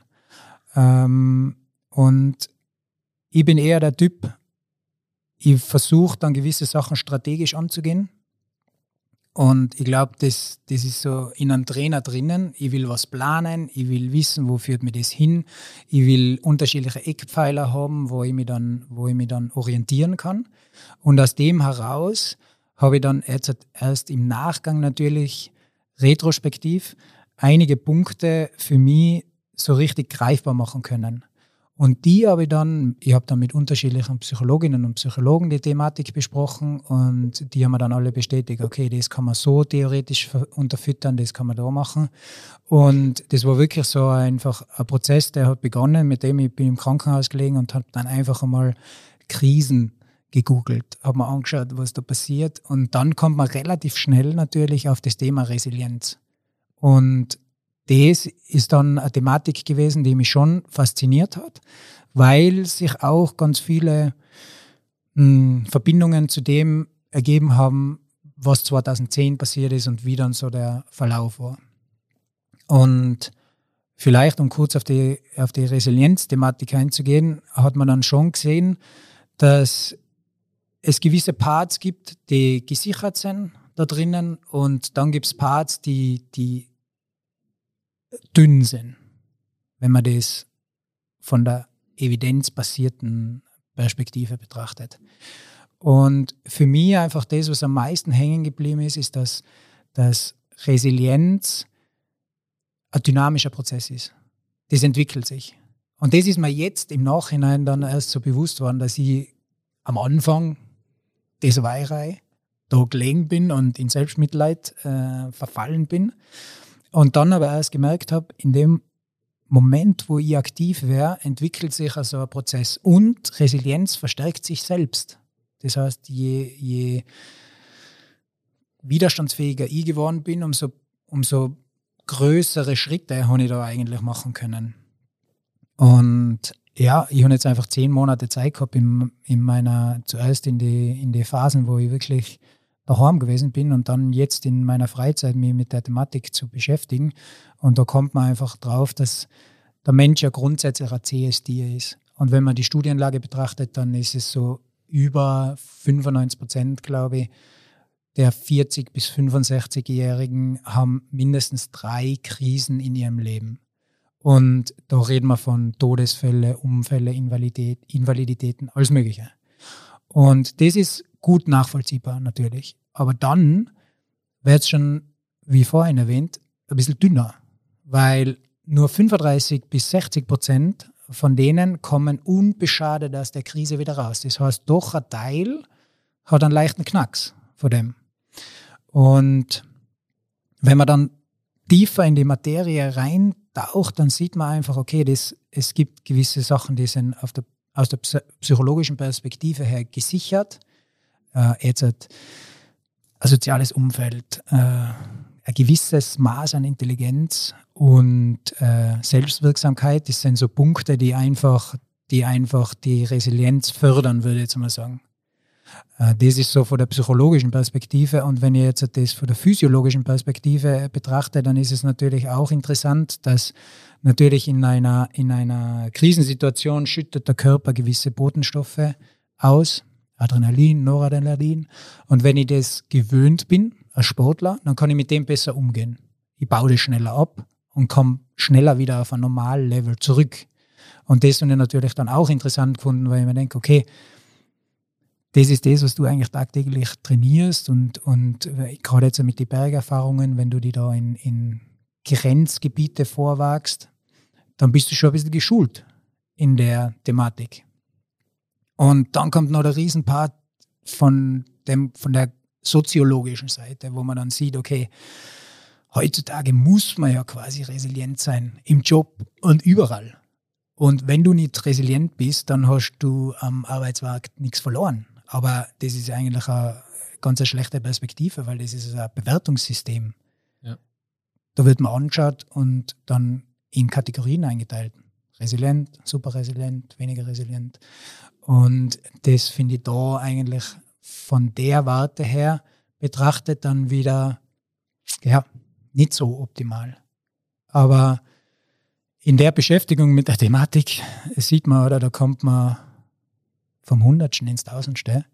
Und für mich war das einfach wichtig, an so einen roten Faden da durchzulegen und vermeintlich schwierige Sachverhalte so runterzubrechen, dass, dass man es simpel versteht. Und das ist eigentlich das, was wir als Trainer ja ganz, ganz oft machen. Wir, wir, wir versuchen, äh, Trainingsprozesse, Adaptationsprozesse in Worte zu kleiden, die dann der Athlet oder die Athletin sofort versteht und umsetzen kann, weil sie will sich ja nicht mit dem Hintergrundwissen beschäftigen, eigentlich. Oder viele von ihnen, sage ich jetzt mal, die wollen das präsentiert kriegen. Und das habe ich eben versucht zu machen und, und dann in, in uh, Form zu gießen. Und diese Form und dieser rote Faden und die Form sind aber jetzt erst im Laufe der Zeit entstanden letztendlich. Ja, genau. Also das muss man wirklich sagen. In der Nachbetrachtung, durch das, dass ich alles mitdokumentiert habe, habe ich dann das zuordnen können. Was hat mir geholfen? Welche Übungen haben da reingepasst? Was waren die unterschiedlichen Etappen, die ich durchlaufen bin? Wo habe ich müssen wieder umdrehen? Und jetzt würde ich sagen, oder das Ziel war eigentlich, wenn ich da rauskomme, jemandem vielleicht was in die Hand zu geben, das ihm in irgendeiner Phase hilft. Und der Moment, wo ich realisiert habe, dass ich das nicht akzeptiere jetzt und dass ich mich schwer tue mit dem allen und dass ich, dass ich eigentlich, eigentlich ja mehr an dem zu knappern habe, wie ich mir je vorstellen habe können. Das war so der Auslöser für das, dass ich mir gedacht habe, okay, wenn du dann irgendwas dokumentierst oder irgendjemanden da ein bisschen ein Know-how oder, oder Hilfestellung geben kannst, dann hat sich eh schon ausgezahlt. Unterm Strich. Wann bist du auf den Punkt gekommen, dass du das weitergeben willst? Mm. In der ersten Woche, wo ich im Krankenhaus gewesen bin, hat relativ schnell mein Vater gesagt, ey, schreib mal, schreib mal auf. Ah, schreib dir das an. Mach mal ein paar Fotos und, und dokumentiere mit. Und jetzt ich glaube nicht, dass ihr das, dass ihr das so gewusst habt, aber wenn ich das jetzt mit dem kombiniere, was ich weiß, dann war das einfach der erste, der erste Step in den Fahrersitz wieder reinzukommen. Also ich habe schon mit, ein, mit einer riesigen Portion Angst zu kämpfen gehabt und die, die kann ja entweder Energie spenden und ein bisschen beflügeln oder lähmen. Und in dem Moment habe ich einfach gespürt, okay, ich muss irgendwas tun, aber habe eigentlich nicht gewusst, was. Und er hat dann gesagt, ja, schreibe einfach alles auf. Und von dem Tag an habe ich alles, was mir durch den Kopf gegangen ist und alles einfach mitdokumentiert. Und alles, was mir geholfen hat oder alle Menschen, die mir geholfen haben. Und, und ähm, habe erst dann viel, viel später versucht, das ja zu kategorisieren und einen roten Faden reinzubringen. Und, und da haben, haben wir dann auch unterschiedliche Menschen haben mich da unterstützt. Jetzt wie bei uns ähm, die Psychologin im Haus, dann ein guter Freund von mir in Deutschland oben, der ist Journalist und Autor, der hat dann einfach von seiner strategischen Sicht her äh, Sachen dann wieder in ein ganz anderes Bild gerückt. Und dann war sogar in mein, in, in ein Zimmerkollege im Krankenhaus, der war Psychologe, mit dem habe ich im Krankenhaus schon über gewisse Sachen gesprochen, aber erst im Nachhinein habe ich ihn dann wieder kontaktiert und wir haben ein Gespräch geführt, wo ich ihm solche Ideen ein bisschen vorgestellt habe und dann hat er gesagt, ah ja, okay, das könnte man so und, und so und da muss ich ein bisschen aufpassen, das ist eigentlich nicht so State of the Art, äh, das gehört, gehört eigentlich umgedreht und wo ich dann gesagt habe, ja, aber mir hat es in dieser, in dieser Reihenfolge besser äh, gefallen oder hat für mich besser funktioniert. Ja. Und so hat man sich halt, oder handle ich mich immer noch so ein bisschen durch, durch diese Thematik. Das heißt, du hast jeden Tag Tage, wie Tagebuch eigentlich?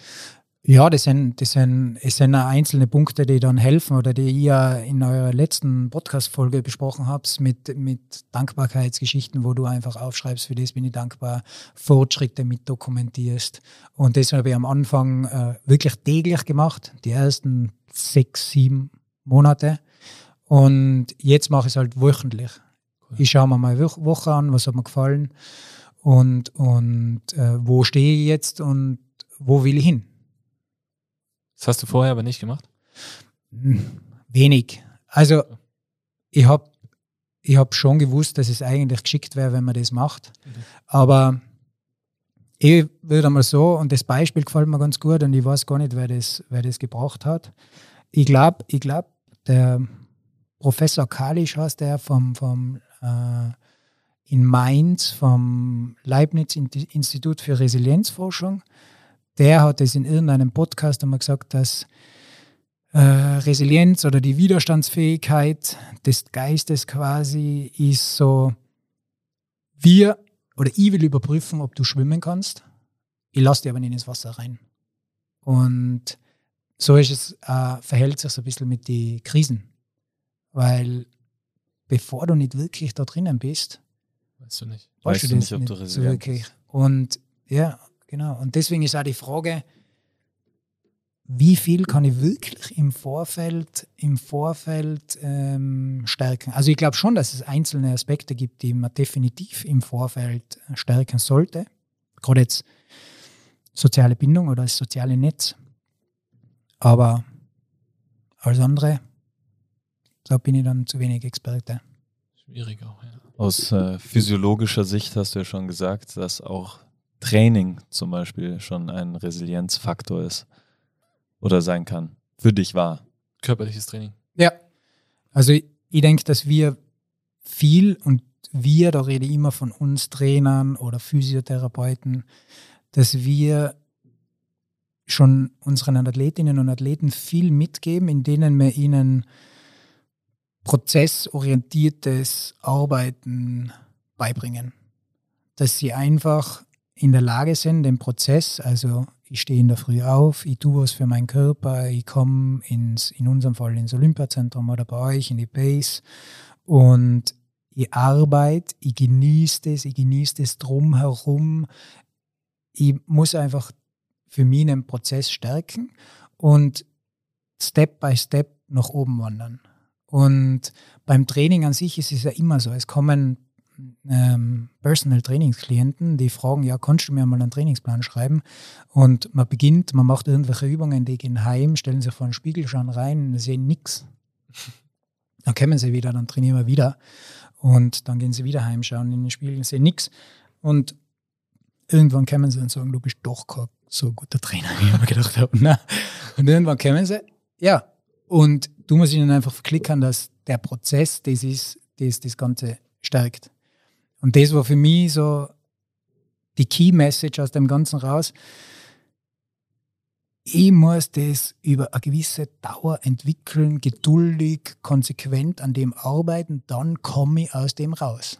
Wenn ich liegen bleibe, dann bleibe ich liegen. Und das wäre, ja, es wäre für mich ein entscheidender Punkt einfach. Konsequent arbeiten.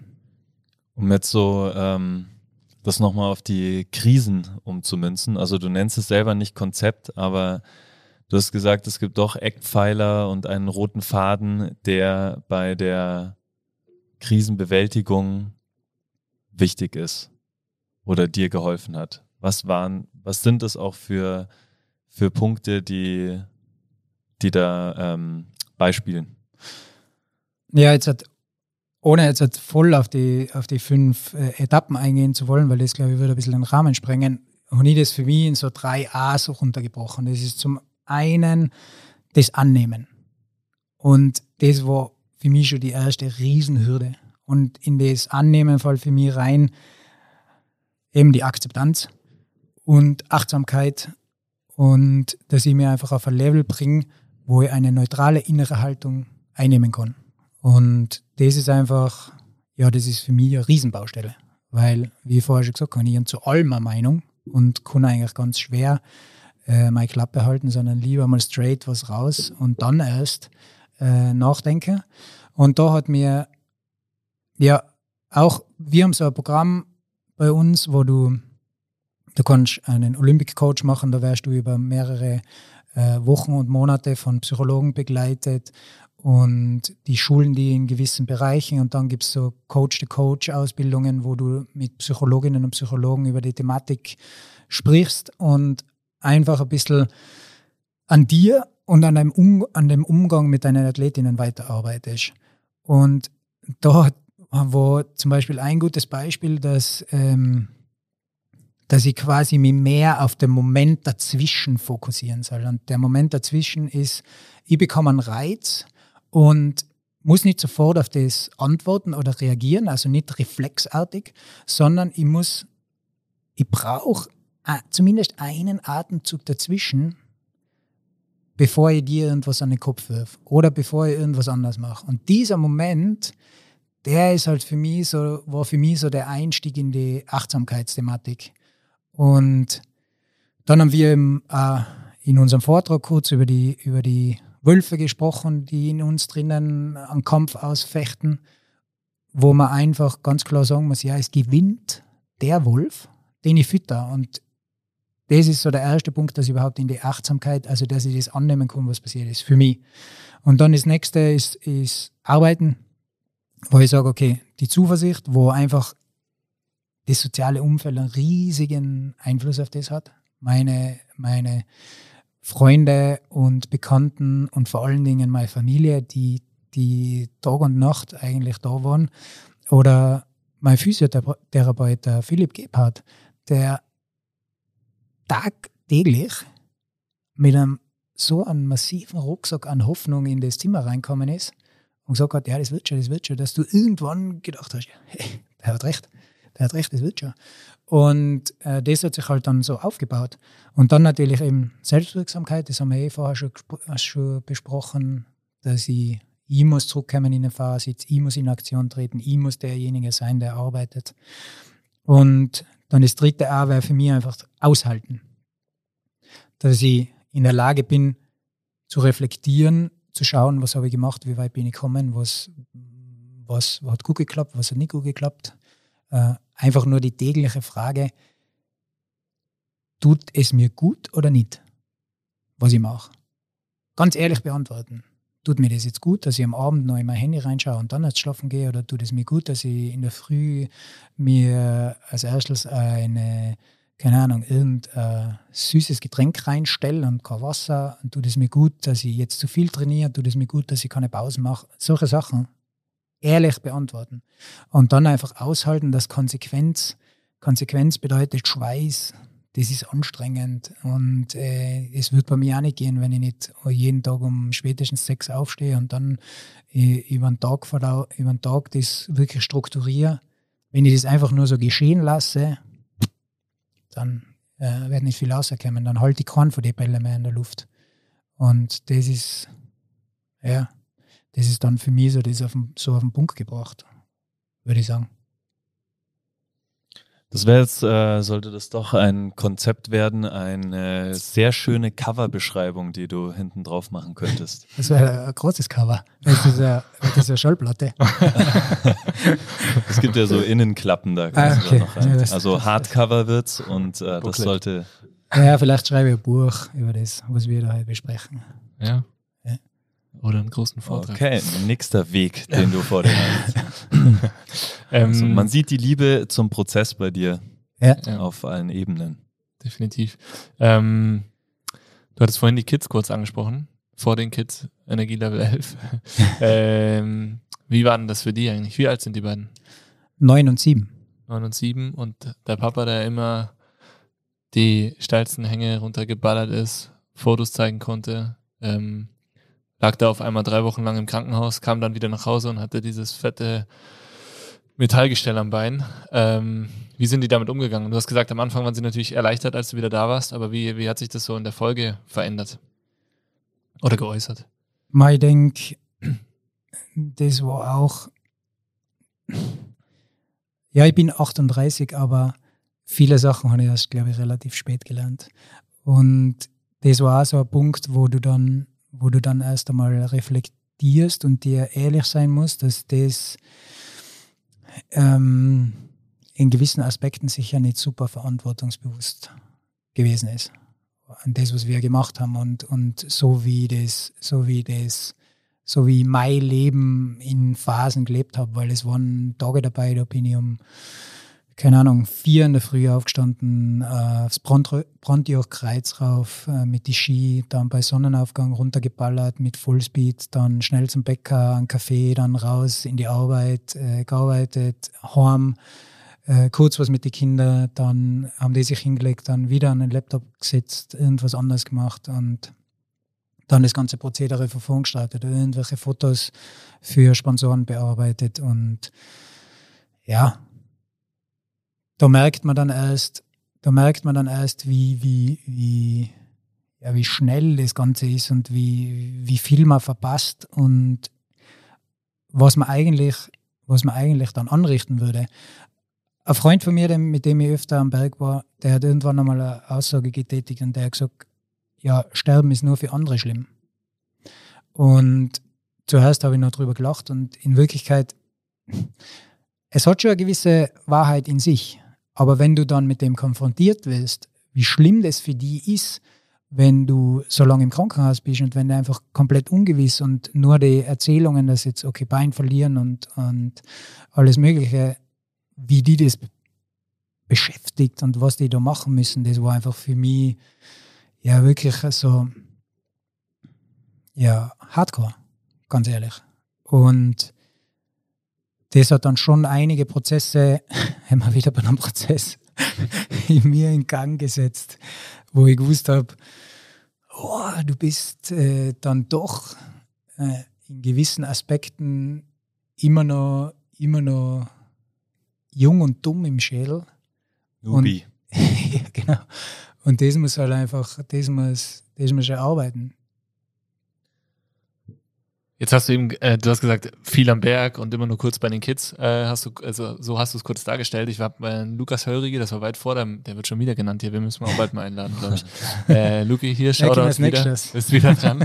ähm, ich habe den mal am Berg getroffen und da haben wir auch so darüber gesprochen, weil ich irgendwann mal, da war die kleine Denala irgendwie relativ jung noch äh, und da habe ich ihn oben auf der Seegrube getroffen und sage ich, ey, das gibt's nicht. Wie macht der Christen das? Ihr seid rund um die Uhr, weil da kam der, glaube ich, auch gerade von einer am Morgen wart ihr zusammen auf der Skitour und ich habe ihn dann aber am Nachmittag schon wieder auf der Seegrube getroffen. Irgendwie so jedenfalls. Und ich so, hey, wie, wie geht denn das?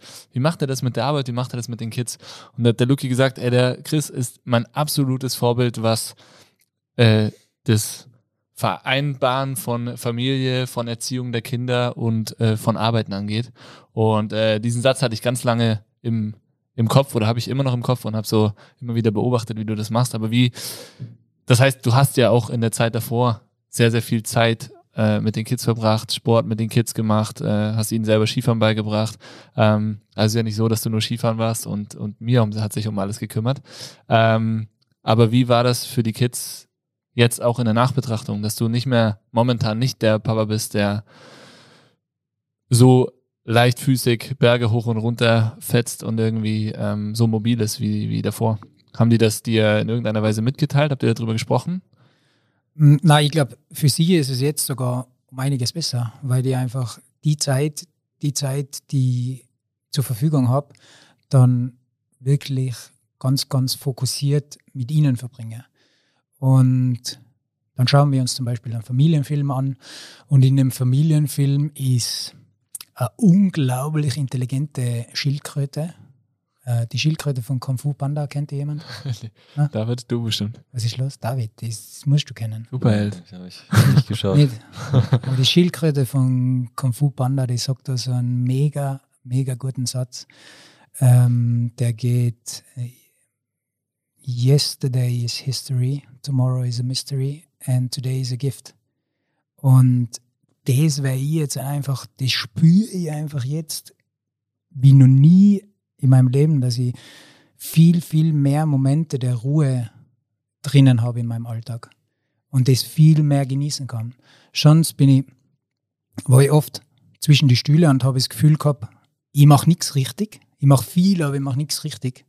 Und mache nichts richtig gut. Und das ist dann oft von der Außenwahrnehmung ganz, wird das vielleicht ganz anders gesehen, aber selber, selber weiß man ja dann, was für einen Rucksack man mit herumtragt. Und da muss man auch mal ganz ehrlich sein, dass da viele Sachen natürlich jetzt nicht so super optimal äh, laufen. Und ich glaube, das überhaupt sich einmal einzugestehen, das war schon mal ein Schritt für mich, wo man denkt, okay, ja, du kannst das eingestehen und nicht im nächsten Augenblick bricht die Welt zusammen oder deine Frau läuft davon oder keine Ahnung was, sondern eher das Gegenteil passiert. Und das, das, äh, das fühlt sich jetzt aktuell ganz gut. Und äh, bevor wir da auf Play geschalten haben, haben wir geredet von dem, dass jetzt irgendwie ich das Gefühl habe, das Gefühl habe, es kommt so ein Momentum und das ist einfach das, was ich jetzt, was ich jetzt so mache. Es läuft und, und ich schaue mal, was passiert und was da rauskommt. Und ich denke, gerade jetzt, gerade jetzt der Punkt soziales Umfeld, Family, das ist, ja, das, das kann man gar nicht riesig genug gewichten. Du genießt den Moment, hast aber trotzdem auch ein äh, Ziel vor Augen, was jetzt eigentlich in, äh, ich würde fast sagen, unmittelbarer Nähe dir bevorsteht. Äh, du hast es nämlich öffentlich verkündigt. Ähm, ähm, äh, Back on, Back on Peak. Peak. genau. Da hat äh, Instagram einen kurzen Herzkaschball bekommen, nachdem du monatelang Alter, was ist mit dem hast. Typ, haben die sich gedacht. Jetzt Ja. ist er auf einmal wieder zurück.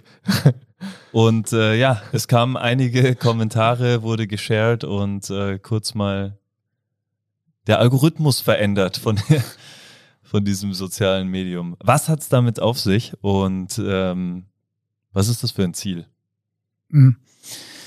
Ja, das Ziel, das ist, das ist mehr als einer gewissen Jux und Tollerei entstanden, muss man sagen, weil mh, eben der Patrick, der mit mir am Berg war, wie der Unfall passiert ist, der hat schon länger die Idee von der schönsten Alpenüberquerung, die es bei uns gibt, im Kopf und plant das gerade und war dann auch bei mir, wie ich noch mit dem externen Fixateur im, im, im Bett gelegen bin. Und irgendwann habe ich gesagt, ja, ja, das, da gehe ich dann. Ist überhaupt kein Problem. Heuer im Sommer ist überhaupt kein Problem. Und mir war schon klar, dass Gehen, also aktuelles Gehen einfach das Schwierigste für mich. Radfahren, okay. Liegen, super. Gehen, ah, Gehen ist einfach schwierig. Und ja, jetzt, jetzt war ich dann, war ich dann so weit, dass ich mir gedacht habe, okay, es schleicht sich ein bisschen ein Schlendrian ein in meinem Training und in meinem Prozess. Jetzt brauche ich was, das das stärkt. Und so viel habe ich auch schon gelernt, dass wenn man das öffentlich rausposaunt, dann ist es voll schwer, den Schwanz einzuziehen. Und das war jetzt so mehr, ich wollte mich halt einfach selber pushen und dann das jetzt einmal rausgehauen. Warum das so eskaliert ist, kann ich da jetzt auch nicht sagen. Ich glaube, also eine meiner Vermutungen wäre, dass, ich muss kurz ausholen, an dem Tag, wo das passiert ist, habe ich sofort Instagram von meinem Handy runtergelöscht. Jedes soziale Netzwerk von meinem Handy runter. Und das empfehle ich auch jedem, der verletzt ist oder jeden von meinen Athletinnen und Athleten, die in einer Krise stecken, löscht den Scheiß vom Handy. Denn nichts ist unrealer wie das, was da drinnen passiert. Und der Vergleich mit der unrealen Welt und mit deinem tatsächlichen Schicksal, das du vielleicht gerade durchmachst, der ist so massiv unfair, dass nicht einmal der mit dem brutalsten Mindset der Welt kann sich dem widersetzen. Und mir war klar, wenn ich ständig reinschaue, wie gut es denen alle geht und das, das ganze Happy Peppy, Full of Ecstasy Life da drinnen, das, das halte ich nicht aus. Und vielleicht war das ein Grund, dass Leute jetzt gesehen haben, okay, ho, das ist jetzt einmal richtig scheiße, was da passiert. Und einmal war ein bisschen mehr Reality da drinnen sehen und das verkaufen, dass das ja, dass das alles anstrengend ist und dass das mit vielen Schmerzen verbunden ist und einfach da ein bisschen, vielleicht das, vielleicht, vielleicht haben wir wirklich ein paar vermisst, das kann auch sein. Stimmt. Aber ansonsten hoffe ich, dass es das zweite war. Ah, das erste. Was habe ich als erstes gesagt? Ja, das erste. Das erste. Du hast auch viele ähm, Anfragen bekommen, dass dich äh, dass, dass du begleitet, also sie möchten dich gerne begleiten. ja. So eine richtige ähm, Menschentraube über die Alpen. Wie schaut das aus? Wird das jetzt eine Massenwanderung mit äh, 2 km/h über die, über die Alpen oder was, was ist da der Plan? Also ganz, ich mache eine Konkurrenzveranstaltung zum Hansi Hinterseher. Also wer sich da einklicken möchte, bitte gerne. Ich habe aber Freunde, die äh, Zierer spielen können und also musikalisch und kulinarisch ist wird für, für Untermalung wird ja, gesorgt. Genau. ähm, na, es sind, es sind voll viele Nachrichten gekommen, ja, dass Leute mitgehen wollen. Ähm, in meiner direkten Art würde ich das jetzt so ausdrücken, dass ich suche mir die aus, die Etappen begleiten dürfen und hoffe dann, dass sie meine Einladung annehmen und ein Stück mit mir gehen. So würde ich das jetzt diplomatisch versuchen rüberzubringen, dass es nur gewisse Menschen gibt, mit denen ich das gerne machen will äh, und alle anderen äh, bekommen falsche Startkoordinaten. und ich hoffe, äh, dass die, mit denen ich das machen will, dann dabei sind. Genau. Sehr schön. Aber trotzdem auch schön zu sehen von denen, die du nicht hm. auf dieser Wanderung dabei haben möchtest, dass sie ja, dich definitiv. Supporten. Ja, das auf alle Fälle. Also das ist, das, das darf jetzt nicht falsch rüberkommen, aber ich, ich ich glaube, ich finde es nur organisatorisch extrem unpraktisch. dann Leuten über die Berge zu gehen. Ja, und dann, ich glaube, ich will dann auch doch nicht in, in einem Zelt schlafen zu der Phase, sondern lieber in einem Hotel und wenn dann das Hotel schon ausgebucht ist, dass ich mitgehen wollen, dann macht das einfach keinen Lack, glaube ich. Nee, das stimmt. Wow, was ist äh, das größte Highlight, was äh, diese Alpenüberquerung zu Fuß, du alter Wanderbursche, äh, was, die was die Wanderung beinhalten soll? Mm. Ja, zuerst muss, ich mal, muss mir einmal der Patrick die genauen Daten geben von der Wanderung. Ich hoffe, das gibt er mir irgendwann.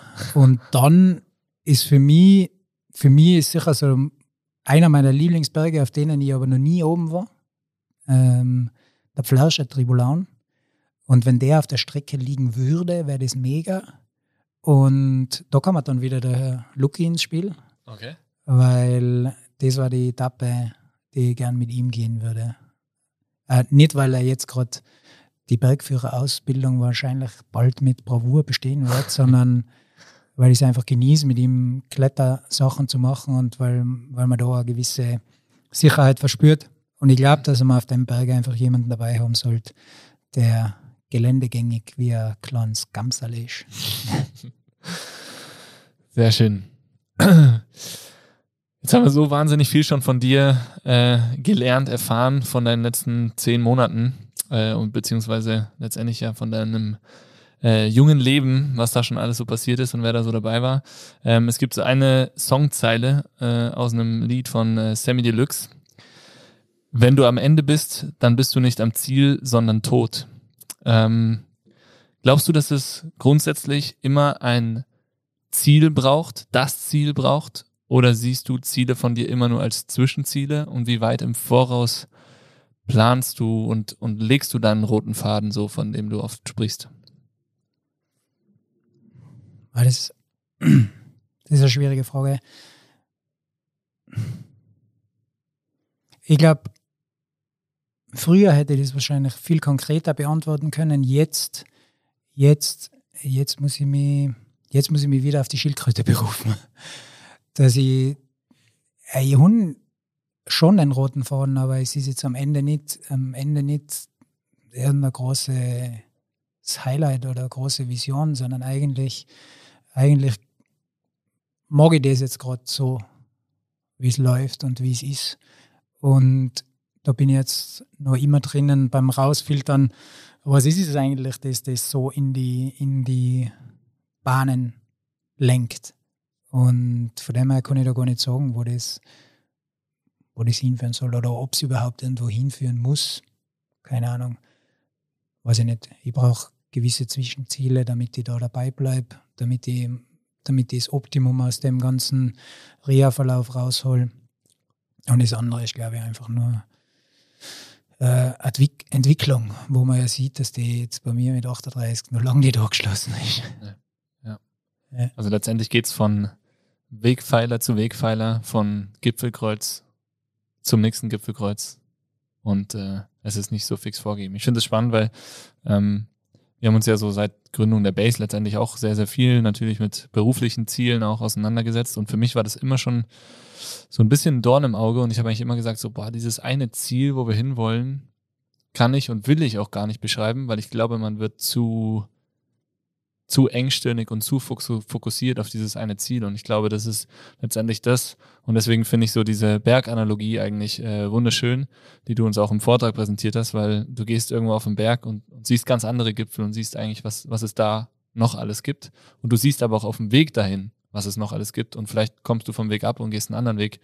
Und äh, deswegen finde ich so dieses eine Ziel und deswegen bin ich auch echt ein Fan von diesem, von dieser Liedzeile, Song, Songzeile. Ähm, weil ich finde, es ist ganz, ganz wichtig, dass man nicht dieses eine Ziel ganz oben hinstellt, sondern das dann auch wirklich so für sich selbst im Kopf markiert als Wegpunkt des Weiteren. Ja. Ein Ziel, ein Ziel hätte ich schon. Äh, ich möchte einfach mehr äh, Zuhörer für euch generieren als der Dr. Christian Fink. The battle is on. alright, alright. Oh. Schöne Grüße an Christian, bitte nimm es nicht übel. Das wird wir ihm direkt als erstes zuschicken. Sehr schön. Chris, die Zeit ist äh, verflogen. Es war wieder äh, wie immer ein sehr spannendes Gespräch. Sehr viel von mitnehmen können.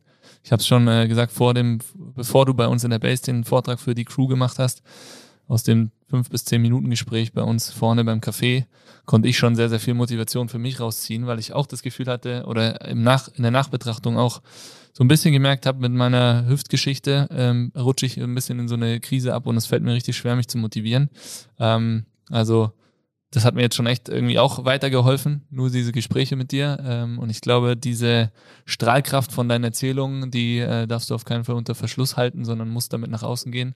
Darüber haben wir ja jetzt schon das ein oder andere Mal gesprochen. Also ich bin gespannt auf das, was kommt. Äh, und ich kann mir sehr, sehr gut vorstellen, dass du einfach mit diesem Thema und mit diesem Weg vor allem extrem viele Menschen erreichst und berührst äh, und hilfst vor allem. Und das ist ja das, was wir als Trainer äh, und so wie wir unser Leben leben, glaube ich, äh, schon auch wollen, anderen Menschen helfen, mehr Spaß, mehr Freude, mehr Erfolge auch in ihrem Leben zu haben.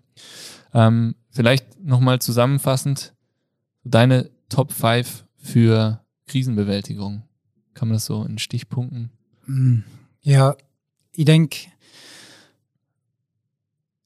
wenn es total eskaliert, muss man muss dann einfach klar sein, dass man, äh, bevor man da mit irgendwelchen Konzepte oder Sachen rumexperimentiert, dass man einfach, dass es da Profis gibt. Profis, die man einmal zu Rate ziehen muss. Und das ist so, also es gibt Psychologen für alles mögliche Probleme und das ist bei uns also ein bisschen ein Tabuthema.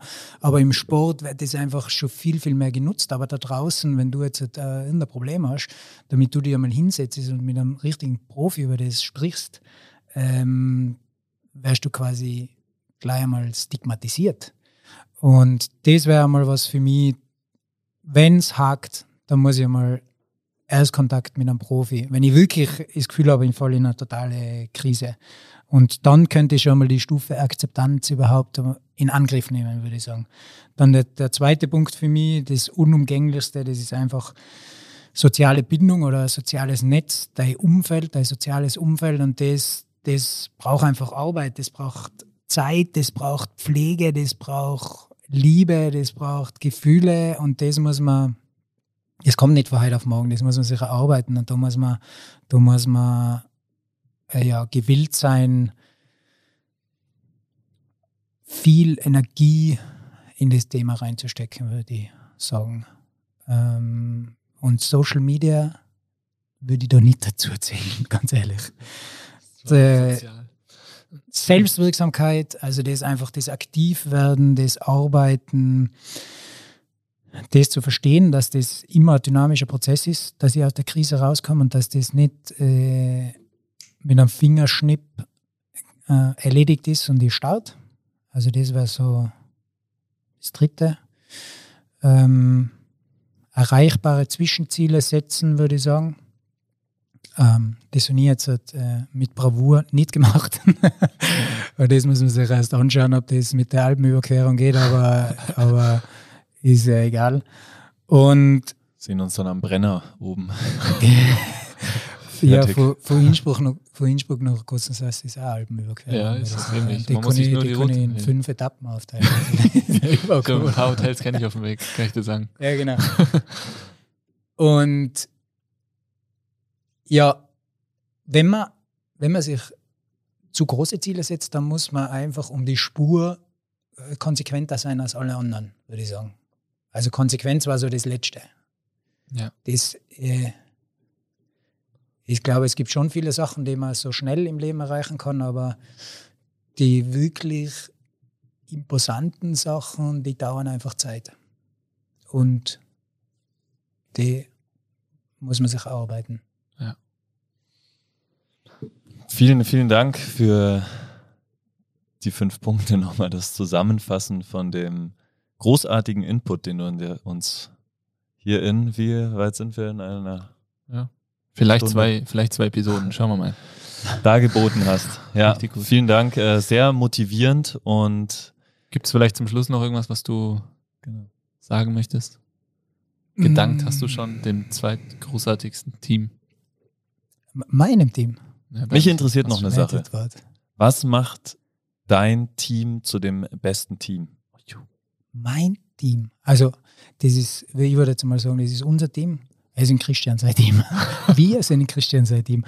Ähm, ich würde sagen, äh, dass einfach unterschiedlichste Charaktere mit wahnsinnig individuellen Fähigkeiten und Fertigkeiten zusammengefunden haben und trotzdem, dass auch viele Alphas dabei sind, ähm, so homogen funktionieren. Und, und das ist das, was, was äh, wo meiner Meinung nach noch mega viel Potenzial drinnen steckt. Und das ist, also aktuell gehe ich so gern, gern arbeiten wie noch nie, muss ich wirklich sagen. Ähm, und das ist so, ja, das, das versprüht einfach ein bisschen, ein bisschen Lust auf mehr. Cool. Aber ihr seid trotzdem mal ein gutes Team.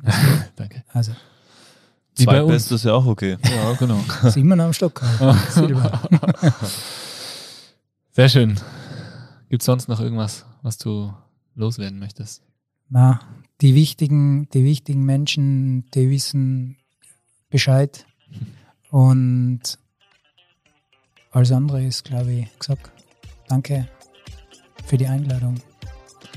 Danke, dass du dir die Zeit genommen hast. Vielen Dank.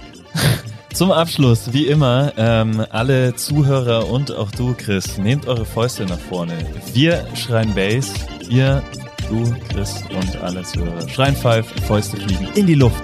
3, 2, 1, Bass! Five! Juhu!